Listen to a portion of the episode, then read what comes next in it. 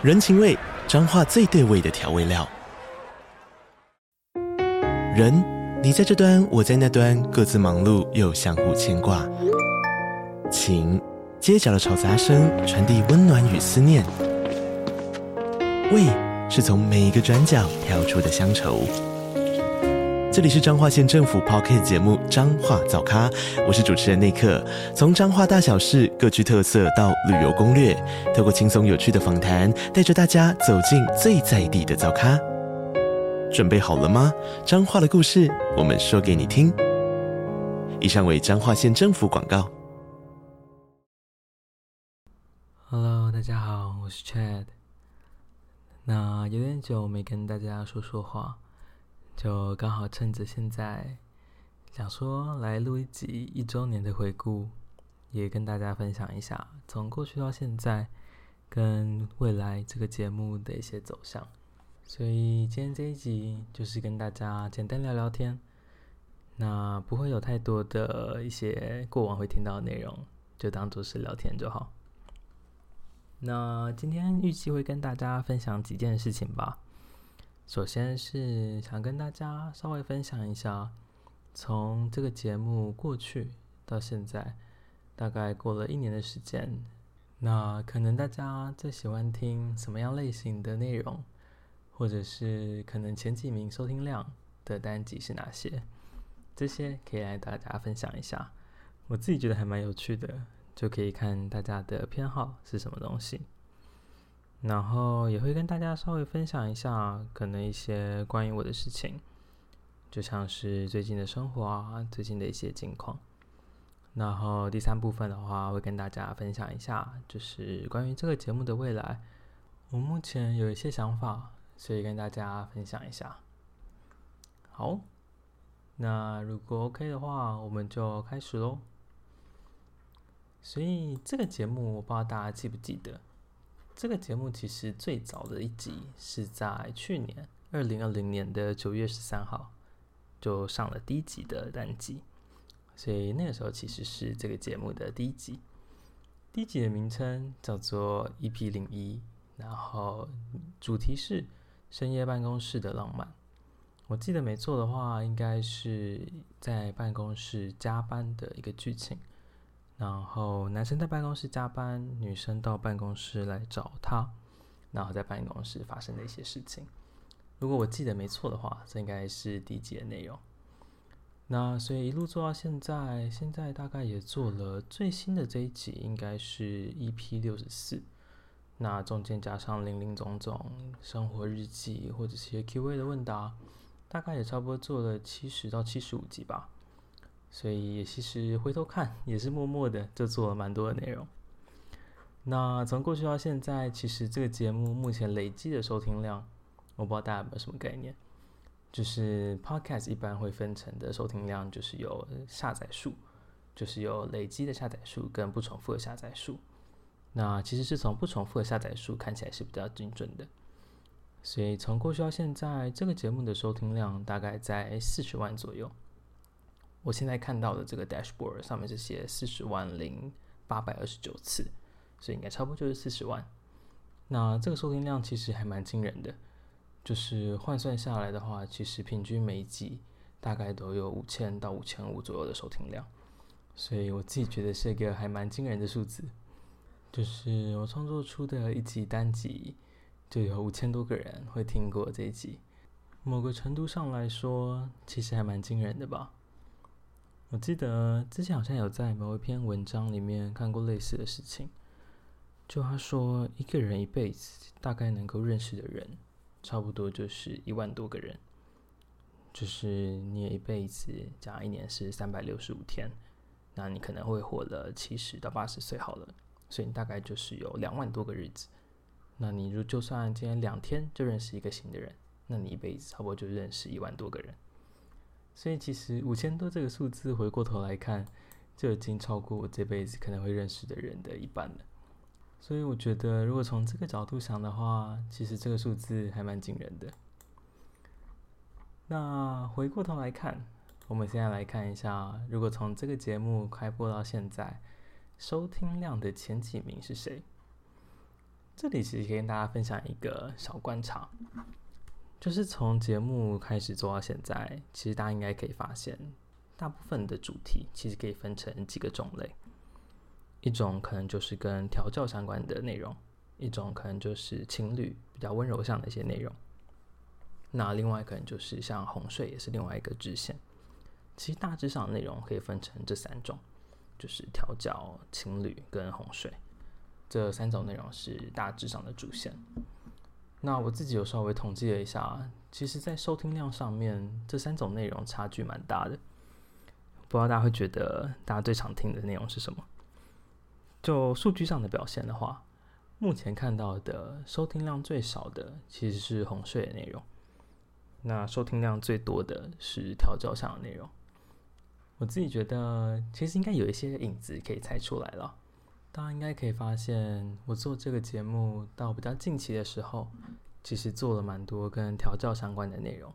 其实也是因为看大家好像都蛮喜欢听的，收听量都蛮高的，所以才会来多做一些这样子的内容。那其实也没有到很意外。我来看看，我们就以收听量前五名来看好了。其实这个里面最高收听量前三集也都是，诶，其实没有。只有收听量最高的是调教相关，跟第三名是调教相关。那如果说以前十名来看的话，哎，其实还好哎。前十名来看的话，大概有一集、两集、三集、四集，其实大概只有四集是调教相关的。诶，那为什么我记得之前看的数字的时候不是长这样？啊，或者是它的分布啦？这个分布可能不一定是常态分布嘛。应该是比较偏态的分布，就是高的很高，低的很低，有可能是因为这样。哦，之前的时候没反而没发现这件事情。好，没关系，我们拉回来，我们拉回来看一下，我们就从前五名来看好了，也跟大家聊一下每一集那个时候创作的一些想法。首先，我们先来公布收听量最高的第五名。好，不知道大家会不会猜到？不知道这集会不会是很多人喜欢听的？第五名其实是第一批四十二集，它的主题是健身完的男友按摩。哦，这一集应该算是情侣向的内容。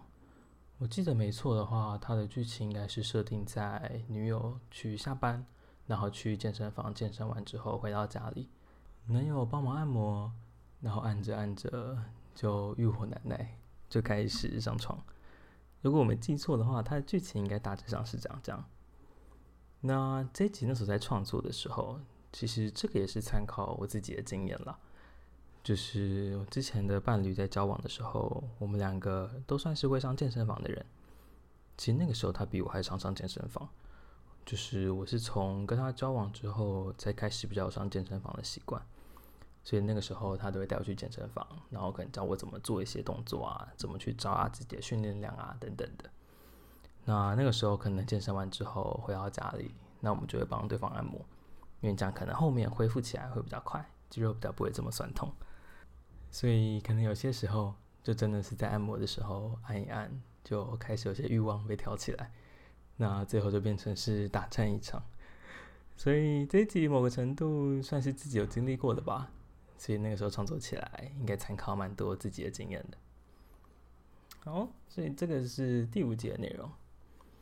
好，我觉得现在有一点点热，所以我可能会开个冷气。那所以后面内容可能会一点点小小的杂音，那再请大家多多包涵。那我就要开冷气喽。好，因为我这集没有想要做太多的剪辑，所以我就尽量顺顺的讲下去。希望这个杂音不会到很大声了，不会到很干扰。如果会的话，嗯，那可能再请大家多多包涵了。好，我们往前看，再来到第四名，第四名哦，刚还没公布第五名的收听量是多少？第五名的收听量呢是七千九百一十次，所以也是将近八千次的这个规模。那第四集的话，其实没有比它多很多。只比他多了五十五次收听量而已，所以其实算是伯仲之间啦。第四集第四名的这一集呢是 EP 三十五，你就是专属于我的早餐。如果没记错的话，这集应该是晨泡相关的内容吧？就是两个人情侣同居，一起起床，然后在床上的时候，就以性爱的方式开启一天的生活。我们记错的话，应该是这样子的内容了。我看一下，如果是这样子的内容的话，那其实应该也是跟我的生活经验是节节相关的。诶，是讲节节相息息相关，息息相关哦。什么是节节相关？我在讲什么东西？跟我的生活是息息相关的。对，没错，这节是情侣相的内容。那这个应该也算是我自己的经验啦。就有些时候可能因为跟女友一起住，那可能白天起来的时候就刚起床嘛，就是有些时候欲望就开始流动，就会以一场性爱开启一天的生活。其实我觉得这样子还蛮好的。我记得有几次。那个时候其实是平日的时候，就是我要去上班，然后他那时候可能还是学生，他要去上课，那我们可能也就变成是在早上刚起床的时候，但我们两个就很想要，但因为我们两个都需要急着出门，尤其因为我要上班，所以我时间又不能拖到，所以我们可能就会在刚起床的时候，就很快速的方式，很快速的做完一场，然后再赶快洗澡，然后就赶快去上班，就是 我记得也曾经发生过类似的事情。就明明要赶着上班，但还是硬是要做完一场再去上班，所以这集应该跟那个时候的经验有点像吧，所以也算是我的生活跟大家分享一下。然后，哦，这一集也是很特别，这一集是跟草间带算是有叶配吗？就是我大家知不知道？就是草间带是一个女性情欲片的品牌，他们应该近期就会有一些消息。就是会发布一些视觉上的创作吧。我记得之前看他们现实动态，好像有提到这件事情。但他们是一个台湾的做女性向的情欲片品牌。那个时候跟他们联系上，所以有帮他们做曝光。那个时候他们是在泽泽募资，所以这件事情我看是什么时候上的？是今年的二月六号。那其实也是半年前了。他们近期应该就会上线了，所以不确定他们现在状况是怎么样。但大家肯定也可以稍微关注他们一下哦。所以这个是第三、第四名，收听量第四名的单集，就是关于晨泡的这一集。好，那我们再来进到收听量的第三名哦。这一集就是跟调教相关的内容了。第三名呢是第一 P 三十一，主题是听着主人的声音高潮。哦，这一集其实蛮不一样的哦，如果我没记错的话。这一集的内容应该是走第一人称视角，就是应该是一个人，他不是一个剧情，他应该就是主人的角色，直接对着你说话，有点第一人称视角。然后我记得没错的话，应该带一点冥想的一些内容，冥想或者催眠的一些元素。那这一集应该是个蛮特别的尝试，我没记错的话。我其实比较少做这样这种类型的单集。是因为做这种单集，其实我觉得难度蛮高的。就是他在写剧本的创作，在想要怎么讲话，或者是讲话的方式、讲话的痛调，其实都跟一般的单集蛮不一样的。那那个时候其实参考蛮多国外的作品，就是国外有蛮多这种类型，就是跟催眠啊、跟冥想相结合的情欲作品。他们会讲说，这个是进入到一种 trance。我其实不知道 trance 的中文翻译是什么，但可能就是一个呃被催眠的状态吧。我粗浅从文艺上的理解，应该是这样的意思。所以那个时候有听过一些这样子的内容，那我自己觉得其实蛮酷的，因为我是一个日常可能会有时候会冥想的人，那我觉得可以把冥想这件事情、mindfulness 这件事情跟情欲结合在一起，我自己觉得那样的感受是还蛮强烈的，所以那个时候才会想做一集类似的东西。哦，那其实蛮开心，大家喜欢这样子的内容的。我看看，对啊，他就算到现在，其实每天都还是有蛮多人在收听的。哦，我现在回头看才发现这件事情，所以哦，那真的是蛮开心的。因为我觉得这种内容稍微比较新一些，那不一定是所有人都喜欢或者所有人都习惯的。但现在回头看，如果大家喜欢的话，那其实蛮好的。因为中文的这种内容应该稍微少一些，但英文内容这种蛮多的，所以也算是一个新的突破吧。很开心大家喜欢。这集的收听量呢，到现在为止是八千五百八十三，哦，所以其实也蛮高的，大概已经快要是收听量的两倍了。其实平均收听量的快两倍了，大概一点六倍左右，一点七倍左右。OK，哦，那再来就要公布到第二名了。从第二名跟第一名这两名的收听量就跟后面的是有拉开差距了。这两名的收听量都有到破万的等级。首先是第二名。第二名是播放量有到一万一一万零一百九十次，它的是 EP 四十七《久别重逢的浴火》哦，这集我没记错的话，这集应该是在今年年初吧？哦，不年初啊，年中的时候，就是我有一段时间没有更新，休息蛮久的，在那个时候更新的第一集，我没记错的话，应该是这样子，所以这集的内容应该有点呼应那个时候的状态。就是有点久没跟大家见面，那可能你跟你的伴侣分别一段时间之后，又再次重逢，那可能在那个情况下，小别胜新欢嘛，就是有会有更强的情欲的一些流动吧。所以那一集的这一集的那时候创作的背景，应该就是因为很久没有更新，所以就搭着这件事情创作了一集这样的单集。哦，那蛮开心大家喜欢的。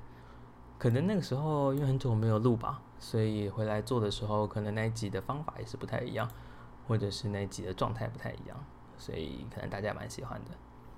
如果你有知道，应该说，如果我今天讲的哪一集也是你很喜欢的话，说不定你也可以跟我分享看看，为什么你很喜欢那一集，那你也可以留言让我知道。OK，好，那再就要公布第一名喽。第一名呢，它的收听量大概是一万零五百次，所以就真的差不多是平均单集收听快两倍了。那这一集呢，也是调教下的内容，它是 EP 四十八，记录被主人感的过程。哦，竟然是这一集是最高的，我有点小惊讶，因为这一集的内容，我记得那个时候刚出的时候，其实有一点点争议性。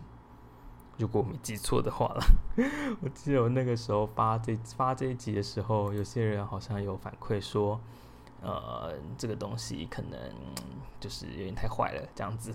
然后就是我记得是这样子啦，所以有些人好像有跟我讲过说这一集也不太妥。但没想到这一集竟然是收听量最多的。这一集的剧情我没记错的话，应该是从 D 卡上面发想的。就是因为我最一开始是在 D 卡上面分享我的音频嘛，那 D 卡的西斯版，大家如果知道的话，就是上面有蛮多人会在上面分享，不管是自己的呃情欲的照片啊，或者是情欲的故事啊，或是一些问题等等的，所以那个时候就以这样的背景来做创作，就是你今天自己偷偷拍了自己的性感照放在网络上，但是被主人发现了。那主人就决定把这件事情变成是一个处罚，那同时在跟你做的时候，又把你们做爱的过程用录影的方式记录下来。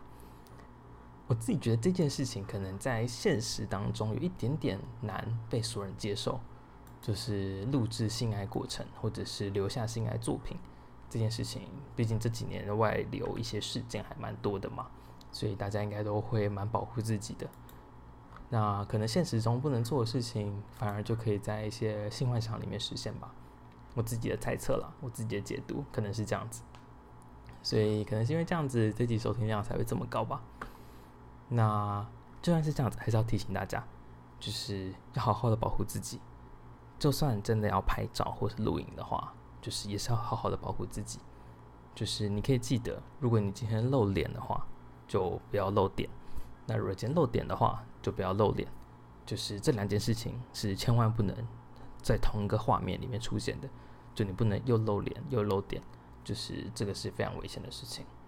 虽然说我们都会希望这件事情大家都是好人，不会有人来呃盗你的照片啊或等等的，但我觉得至少从最基础上，我们在不要相信别人的情况下，还是要好好的保护自己。所以如果你有做类似的事情的话，真的是要好好的保护自己。不要让自己有机会陷到这种危险、这种风险当中。哦，所以这个就是前五名收听量最高的单集。那没有到很意外，但有一点点小意外，就是我本来还以为大家会很高收听量的，好像反而没有在这个上面。我自己想想啊，有哪些是我觉得收听量会很高的单集啊？我来看看。哦，我记得有一集吧，有一集好像是大家敲完很久的，就是强制高潮的一集。我看一下，我有点忘记是哪一集了。有一集是强制高潮的，那一集就蛮多人敲完的，所以我以为那一集会很多人听。哦，其实有啦，其实有，就是下一名嘛，就是在那个有一集是那个火车上的那一集，火车的上集，在火车上遇到陌生人跳脚那一集的上集，我记得就有强强迫高潮、强制高潮，我不知道忘记这个 term 是什么了。好像就是有连续高潮两次吧，那一集好像我看一下，我记得刚好刚刚好像有看到，我来看看哦，没错，那集有在榜上，那集是收听量第八名，而且那一集其实因为它蛮后面才发布的，它是 EP 五十六集，所以他其实在这么短时间内就冲上第八名，算是蛮惊人的。对啊，他七月五号才发布，诶，其实才发布两个月，快三个月而已，就冲上了第八名。其实还蛮惊人的，哦，那其实工程上的有点像啦，没有到完全不一样。好，那以上就是也跟大家分享一下，从节目开播以来到现在，收听量比较高的一些单集，也跟大家分享一下。那不知道其中有没有你很喜欢的单集有在榜上？如果没有的话，呃，其实也没什么特别的。就只是刚好没有而已，这好像不是一个什么竞争的环节，对啊。但如果你有你很喜欢的单集，也欢迎你可以留言让我知道。OK，好，那这个就是关于这个节目从过去到现在的一些数据上的分享。好，那第二个 part 刚刚要跟大家说的是，想跟大家分享一下我最近的生活状况。那这件事情呢，其实我想想怎么跟大家分享，就是大家应该有发现，就是从这两个礼拜以来，其实都没有做更新。那这件事情其实某个程度是跟我的生活是有关系的，就是我自己觉得最近我自己的生活状态其实没有到很好，说实话，就是。也不能说是很糟的状态吧，但就是这个生活的步伐、生活的节奏不是我很喜欢的，就是算是在一个低潮期吧，我自己这样解读了。就是可能最近工作上有一些变动，然后连带影响到就是工作上的一些做的事情啊，或者是做的挑战、做的事情的挑战性，然后或者是让我有没有很积极在工作。就我觉得这个都有部分的影响到我最近工作状态，其实是有些变化的。那我自己又是一个蛮重视工作的人，所以我也发现说，当我很重视工作的情况下，但工作没有办法让我得到很高的满足感，那连带就影响到我可能在生活上就不会很积极，或者是很努力的去生活，或是去照顾自己的生活品质吧。简单来说就是这样子。就我自己觉得，这一个月这一阵子以来，就是我自己的生活步调不是很好。那这个其实也没有说出来，我觉得也没有什么不能说的啦。就是最近的生活，我其实没有很积极在生活。就我觉得过去可能我会在追求的一些生活的品质啊，生活的质感啊，或者是我会有很多我想要做的事情在生活上面。但我自己觉得，最近这段时间的话，其实我比较没有这种热情，或者是这种动力。那这件事情其实就跟创作就会有影响，就是因为我最近可能没有这么多能量去做比较输出性的事情，所以当我今天想要创作的时候，其实某个程度我就没有到非常想要创作，那这件事情就不会让我感到非常的快乐。所以我在这段时间其实就没有碰到创作，那也没有去录音或者做其他的事情，所以这个大概是最近的生活的状态。那这个东西其实就连带影响到第三个部分，我想要讲的就是关于这个节目的未来。那我觉得可以很诚实的跟大家讲，就是我自己觉得，其实做这个节目从过去到现在也差不多一年的时间。那说现在跟当初刚开始做的时候感觉是一样的吗？肯定是不一样的。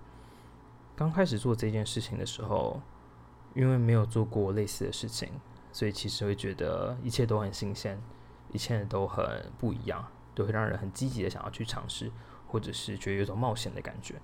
就我很喜欢这种做新事情的这种感觉，所以刚开始做的时候，其实就还蛮快乐的。所以大家也可以发现说，可能刚开始的时候，呃，更新的频率就蛮高的，我大概两天就会一更。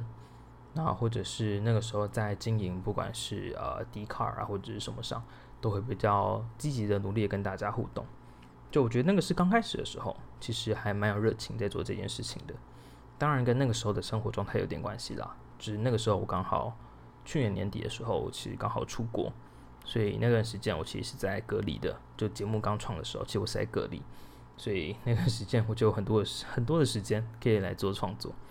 所以跟那段时间的背景有点关系，但我觉得更大的差别是那个时候的心理的状态，是觉得做这件事情很好玩、很享受，所以那个时候就做的很快乐。那从那个时候一年前到现在，这个中间的过程当中，就我自己觉得，其实默默的我会觉得做这个节目好像有一点点的消耗，就是不管是更新的频率，或者是要创作的内容。就可能大家都会有更高的期待，那我也会有更高我想要做的事情。那我觉得慢慢的这件事情其实有给我一些压力。那这件事情某部分就有点把我慢慢的推向说，我会有一点点排斥，不管是创作或者是录音的内容。那这个我觉得可以诚实跟大家讲，这个在过程当中我是有很明确感受到的。所以在前阵子的时候。我那个时候才会想说，好，说不定做这件事情是因为我的回回馈得到的回馈得到的回报，我觉得是有点失衡的，所以那个时候才想说，那我就来开个订阅制，看如果说有一些呃，不管是金钱上的补补贴，或者是大家的一些反馈，能不能够更刺激我往下做创作，所以那个时候才开了订阅制。那当初其实是这样子想的。就是希望订阅制是一个可以让我又重新变得更积极创作的一个契机，但其实后来开了之后，刚开始是真有达成这件事情。就是我不知道有发现，就是刚开订阅制的时候，其实那个时候开始就会固定每周都会更新。原来阵子的创作，我觉得又有一种重新找到以前那种感觉。那其实慢慢的、慢慢的，就我觉得终归来说，这个感觉还是有点逃不太掉，就是。当你今天创作的节奏跟你的生活的节奏，或者是你正常工作的节奏，它的平衡没有取得的情况下，其实我觉得都会互相的磨损。所以，当这件事情随着时间的推移，就是慢慢的，我反而会觉得订阅制好像有一点点成为我觉得一点点的负担。这件事情的意思是，我会觉得，既然大家已经花了钱订阅，那我就要拿出更好的作品，就要更定期的更新，然后我要照顾到大家的需求，想要知道大家的期待是什么，更好去满足他。就我觉得，其实因为订阅制的关系，又让我有一些更大的压力，或者是更多觉得自己应该要做到的事情吧，可以这样子说。所以从订阅制开启之后，又。迎来了一个创作比较开心的状态，但又慢慢的变成是一个我觉得没有那么平衡的状态。那到现在这个时间点，我觉得可能可以是一个时候稍微暂停一下，反思一下自己在过去一年到现在的一些改变，或者是自己生活当中的一些平衡。所以我自己觉得啦，我目前的规划跟大家分享是。这个节目未来可能更新的频率比较不会这么固定，就是我想要尝试的方向是，当我今天真的有创作的欲望，我想要去创作，我想要去录音，我想要去做更好的内容。当我有这个动机的时候，我再去做创作。因为我觉得在这个当下的时候，我做创作这件事情才会让我感受到很快乐。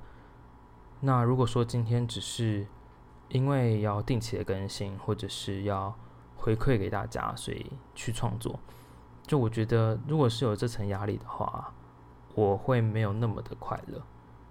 然后我也某个部分我觉得它有点像是工作的感觉。就我自己觉得这个的平衡，是我现在想要找回来的。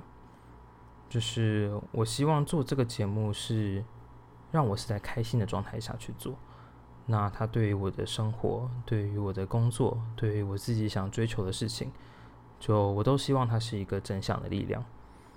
所以我自己觉得目前可能比较好的做法就是，我可能会稍微让自己把一些重心从这个节目上稍稍的挪开，就是我想要去重新找到一些。可能生活上我想要追求的事情，或者是自己内心的一些状态的平衡吧。所以这个节目未来的规划应该是，我会稍稍的暂停更新，也不能暂停更新，就是更新的频率没有这么固定。那大家可能就没有办法期待说每一周都会听到我的内容。那这个地方也是跟大家就是沟通一下。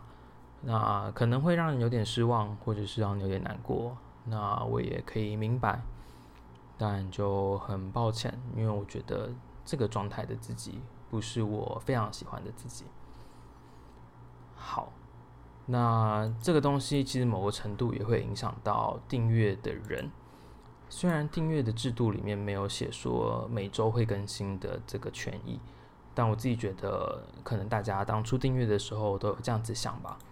所以，如果说你觉得这段时间，啊，这个节目可能没办法持续的帮你产出这些内容，让你有更多的一些内容可以去摄取的话，就我觉得大家是真的可以考虑，就先把订阅制停掉。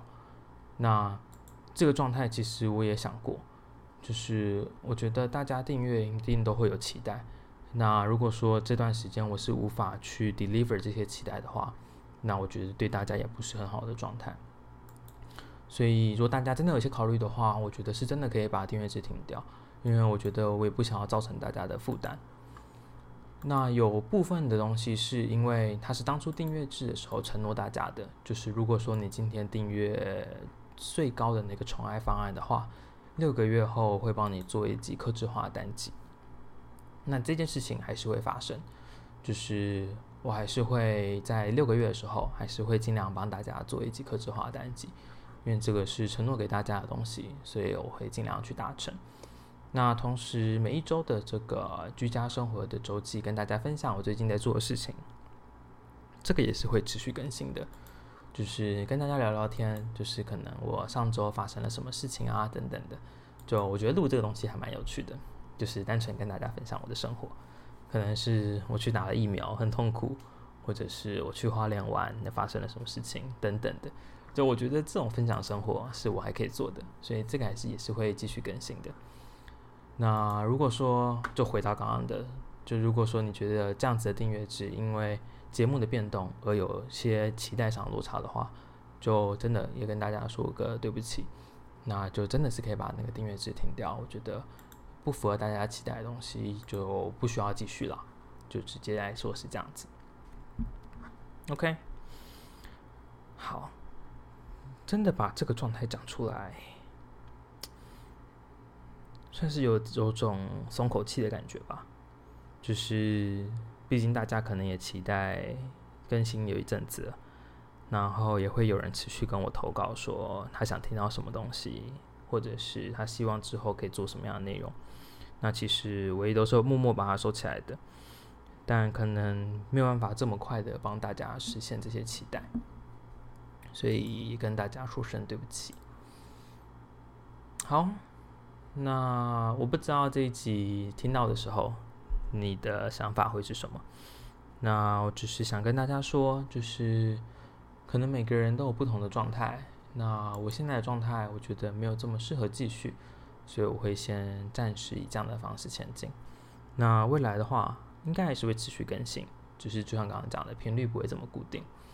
因为本来其实有些计划已经在跑了，例如说，本来其实已经有在谈，要跟另外一个女生要合作做一集两个人的单集，但这个计划在我现在这个状态，我觉得没有这么合适，所以这个计划也是先稍微暂停。